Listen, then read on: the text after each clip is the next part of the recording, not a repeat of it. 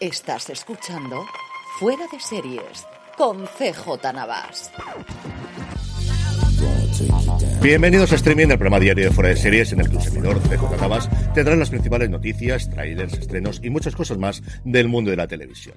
Edición del jueves 25 de enero de 2024. Arrancamos con noticias de premios y es que en el marco del Content Americas, que como sabéis está celebrando desde el pasado día 23 hasta hoy 25 en Miami, se han revelado los ganadores de la edición inaugural de los Rosdor Latinos. España, con tres galardones, lideró por países, seguido por Argentina con dos, Brasil, México, Chile, Colombia y Uruguay también se llevaron premios decididos por un jurado compuesto por más de 170 ejecutivos, líderes de la industria y presidido por el CEO de Más Media, Marcos Santana. Por plataformas fue Prime Video la ganadora con cuatro estatuillas, unas estatuillas que en sus categorías principales fueron Mejor Drama para Noticia de un Secuestro y en Mejor Comedia para El Encargado. Junto a estas dos producciones tuvimos mejor telenovela para Todas las Flores, mejor serie corta o multiplataforma para Poquita Fe, que sigue dando muchísimos éxitos a Movistar Plus, programa infantil o infanto-juvenil para Te quiero y me duele,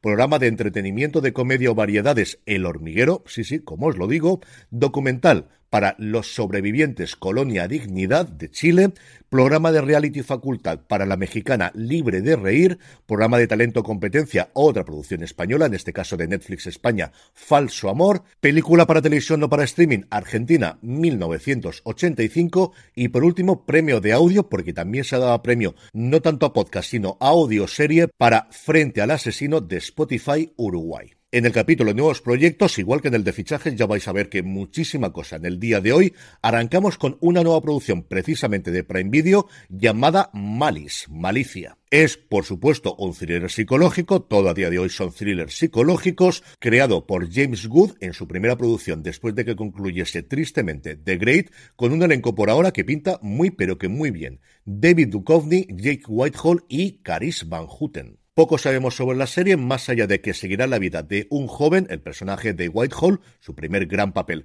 después de Bad Education, que intenta infiltrarse en el mundo de una familia adinerada encabezado por los personajes de Duchovny y de Van Houten. Y el otro proyecto es de estas cosas que de repente nos aparecen, no tiene plataforma a día de hoy, pero sí que tienen financiación para hacer una adaptación de la saga de novelas Deathlands de James Axley, que se llevan publicando desde 1986 y cuya primera temporada, que tendría 10 episodios, va a estar dirigida ni más ni menos que por mi queridísimo Jonathan Frakes. La serie vendría escrita y ejercería como showrunner por Mark A. Allman, que hizo en su momento Agente X, una serie que yo creo que tuvo muy mala suerte cuando se estrenó, y recientemente Pandora. Está financiada por una nueva productora llamada Next Cypher, donde el dinero lo ha puesto Jeff Garzik, uno de los pioneros en invertir en criptomonedas y el, y el que desde luego la jugada no le salió nada mal. Y como os digo, estaría basada en la colección de novelas de James Axler y de Jack Adrian, ambientadas en un mundo post-apocalíptico 100 años después de un intercambio nuclear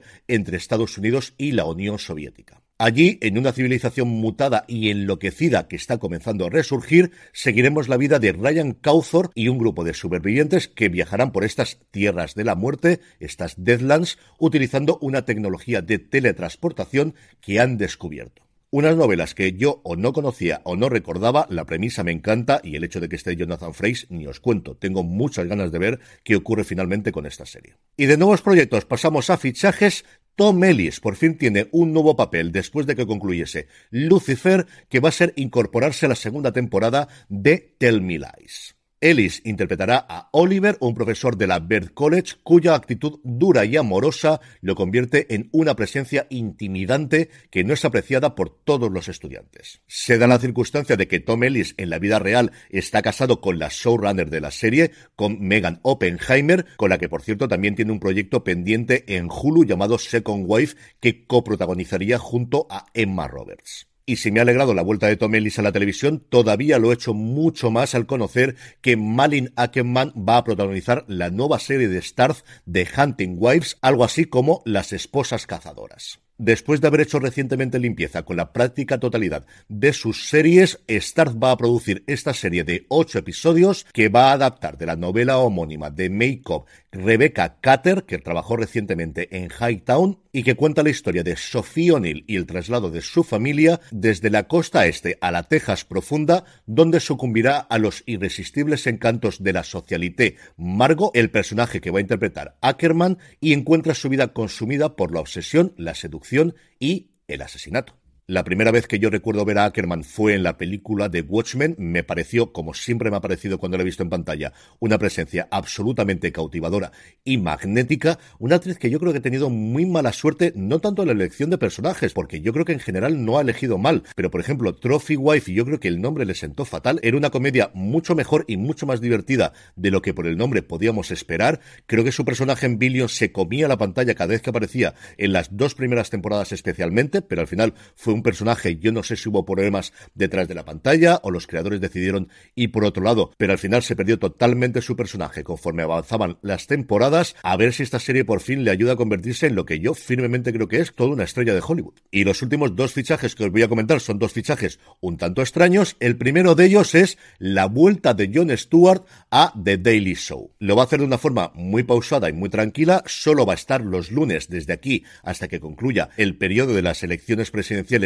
americanas y es que yo creo que siempre Stuart se arrepintió de haber dejado el programa antes de las elecciones que dieron el mandato a Donald Trump. Yo creo que esa es una espinita que siempre tendrá clavada en la cabeza y en el corazón y como os digo, Jon Stewart, después de la cancelación de su programa en Apple TV Plus, que volverá todos los lunes a Comedy Central a presentar The Daily Show, un Daily Show que sigue sin presentador permanente, el resto de los días van a tener presentadores alternativos entre esos corresponsales que en su momento inauguró Jon Stewart. Y el otro fichaje es el de las chicas de Sexo en Nueva York, porque Warner Media Discovery también ha vendido la mítica serie de HBO a Netflix. Según informa el New York Times, el acuerdo para licenciar Sexo en Nueva York estaba dentro del paquete que se firmó el año pasado y que haya hecho que cosas como The Pacific o Hermanos de Sangre o A Dos Metros Bajo Tierra o Bowlers o Insecure o recientemente True Blood se estrenasen en la plataforma del Gigante Rojo, pero hasta ahora no se había revelado otra serie más que va a convivir en Max y en Netflix y esta yo creo que la jugada no es mala. Sexo en Nueva York se ha licenciado muchas veces en Estados Unidos en canales de cable, recortado eso sí, especialmente las escenas de sexo, y yo creo que puede funcionar muy bien para que la gente vea a Just Like That y sobre todo se prepare para la tercera temporada que nos llegará en 2025. En el apartado de renovaciones, cancelaciones y resurrecciones, comenzamos hablando de Richard. Sí, sí, ya sé que está confirmada, confirmadísima la renovación por una tercera temporada, pero lo que Prime Video nos ha dado a conocer ahora es en qué libro de los distintos de Lee Child se va a basar esta tercera temporada. Va a ser en la séptima novela de la saga de Jack Richard, llamado originalmente Persuader y que curiosamente en español ha tenido dos títulos. Cuando se lanzó inicialmente se llamó El Inductor y actualmente la versión de RBA que está actuando actualmente disponible se llama Ajuste de cuentas. La sinopsis de la novela nos dice que, mientras pasea por Boston, Jack Richard ve el rostro de un hombre al que conoció cuando estaba en el ejército y que debería llevar muerto 10 años. Desde ese momento, Richard solo tiene un propósito, acabar con él. No creo que sea buen planteamiento que Richard solo tenga un propósito que sea acabar contigo. Esto lo digo desde el principio. Eso sí, no va a ser nada fácil. Su presa está relacionada con una red ilegal que está siendo investigada por la DEA. Richard desde entonces se verá obligado a actuar como agente infiltrado para lograr su objetivo. Sabe que es una misión suicida, pero él no es de los que deja los trabajos a medias. Y la otra renovación no es de una serie, sino de una exposición, de la exposición sobre Cristóbal Valenciaga, que como sabéis se muestra en el Jardín Botánico de Madrid, por la que ya han pasado a día de hoy 16.000 personas y que va a prorrogarse hasta el próximo 31 de enero. Así que si todavía no habéis tenido oportunidad de ver la exposición, hasta el próximo 31 de enero, ¿cuándo creéis que voy yo a Madrid?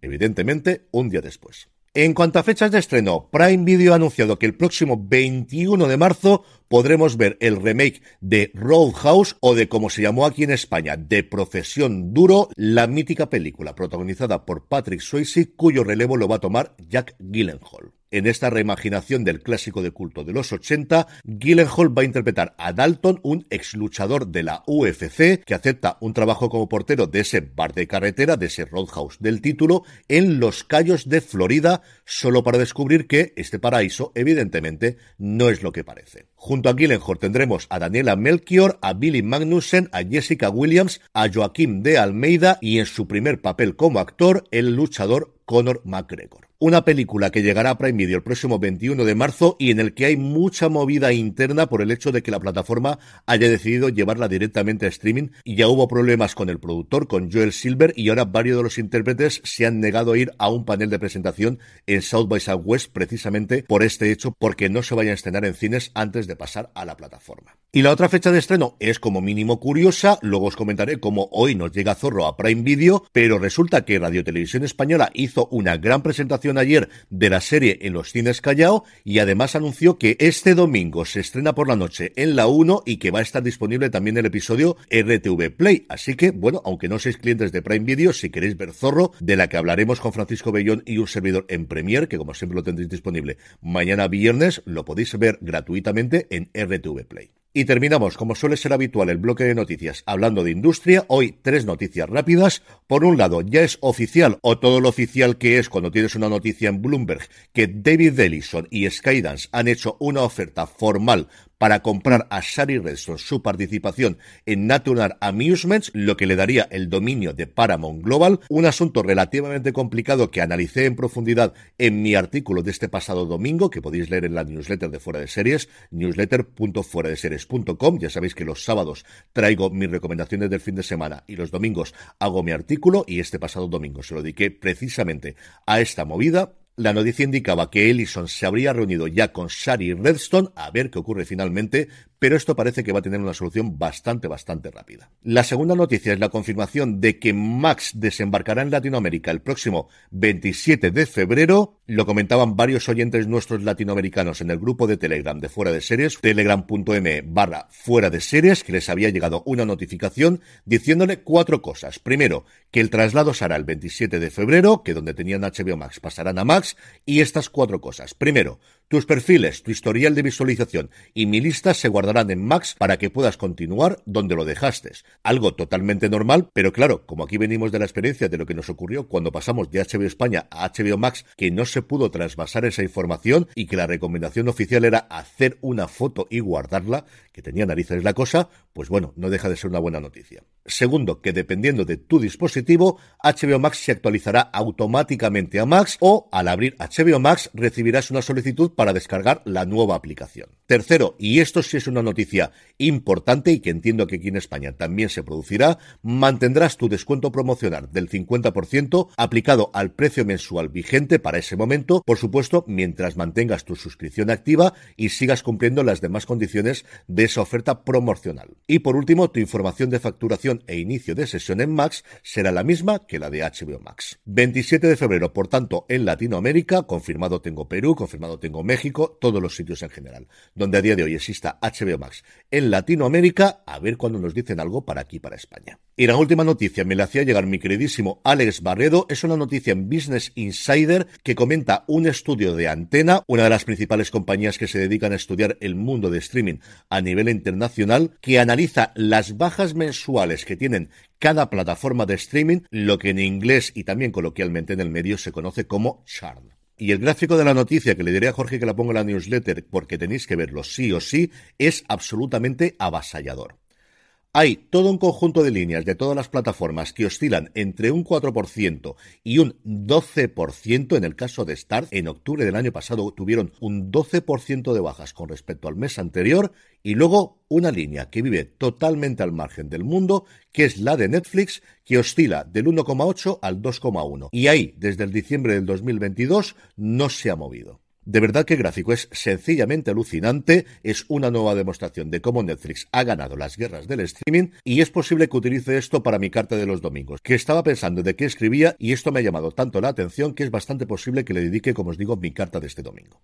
Pasando ya a vídeos y trailers, hoy monográfico de Netflix, un Netflix que ya ha anunciado un Netflix que por fin ha mostrado el avance de Avatar, la leyenda de Aang, la adaptación del anime a imagen real y que espero que les vaya tan tan bien como One Piece, buena pinta desde luego tiene, en un tono totalmente diferente el avance de los nuevos episodios de Sálvese quien pueda, en este caso tenemos de vuelta a toda la gente de Sálvame en México, el estreno de los nuevos episodios se producirá el próximo 1 de febrero. Y por último el avance de su nueva serie documental Pícaro, dos puntos, el pequeño Nicolás. La docuserie de tres episodios, dirigida por Tomás Ocaña y creada por él junto a Adolfo Moreno, nos cuenta la increíble historia de ascenso y caída de el pequeño Nicolás, el pícaro español que puso en jaque al gobierno. Un joven que con tan solo 14 años pasó de relaciones públicas en discotecas a codearse con políticos, empresarios, servicios secretos e incluso la Casa Real. Una vida de negocios, viajes, seducción, palacios, comisiones y fiestas hasta que se ordena su detención en 2014.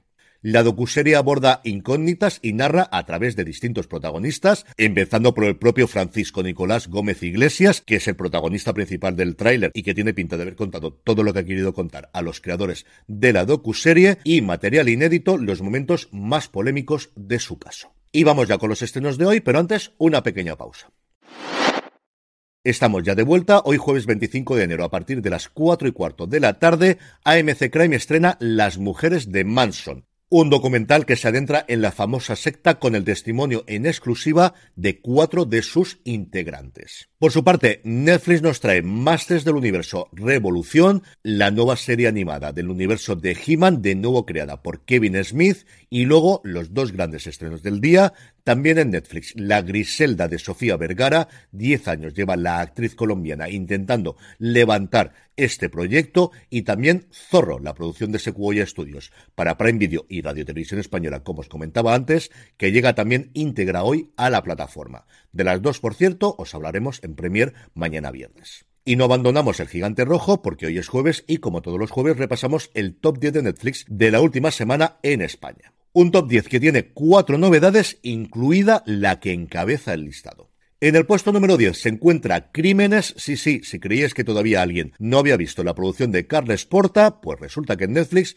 también tiene nuevo público. En el 9 se quedan los hermanos Sun, en el 8 debuta No hables con extraños y en el 7 hace lo propio en la primera temporada de Cubra. Baja hasta el puesto número 6 Mi vida con los chicos Walter, que es la serie más longeva actualmente en el listado con 7 semanas en la lista.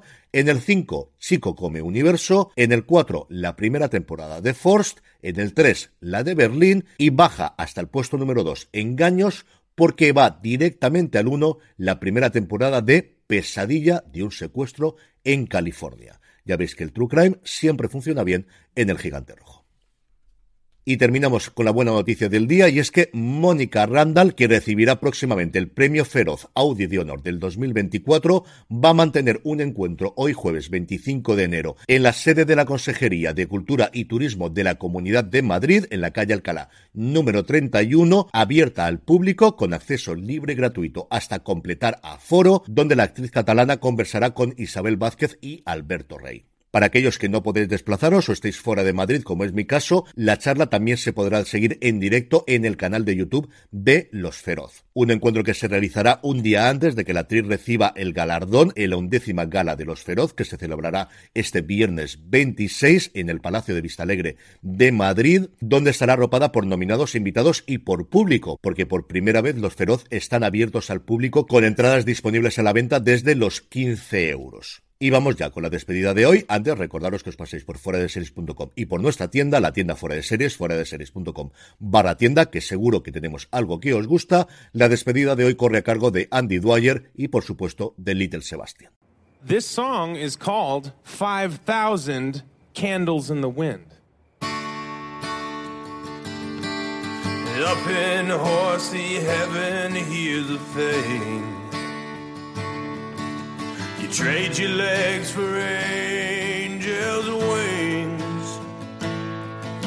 And once we've all said goodbye, you take a running leap and you learn to fly.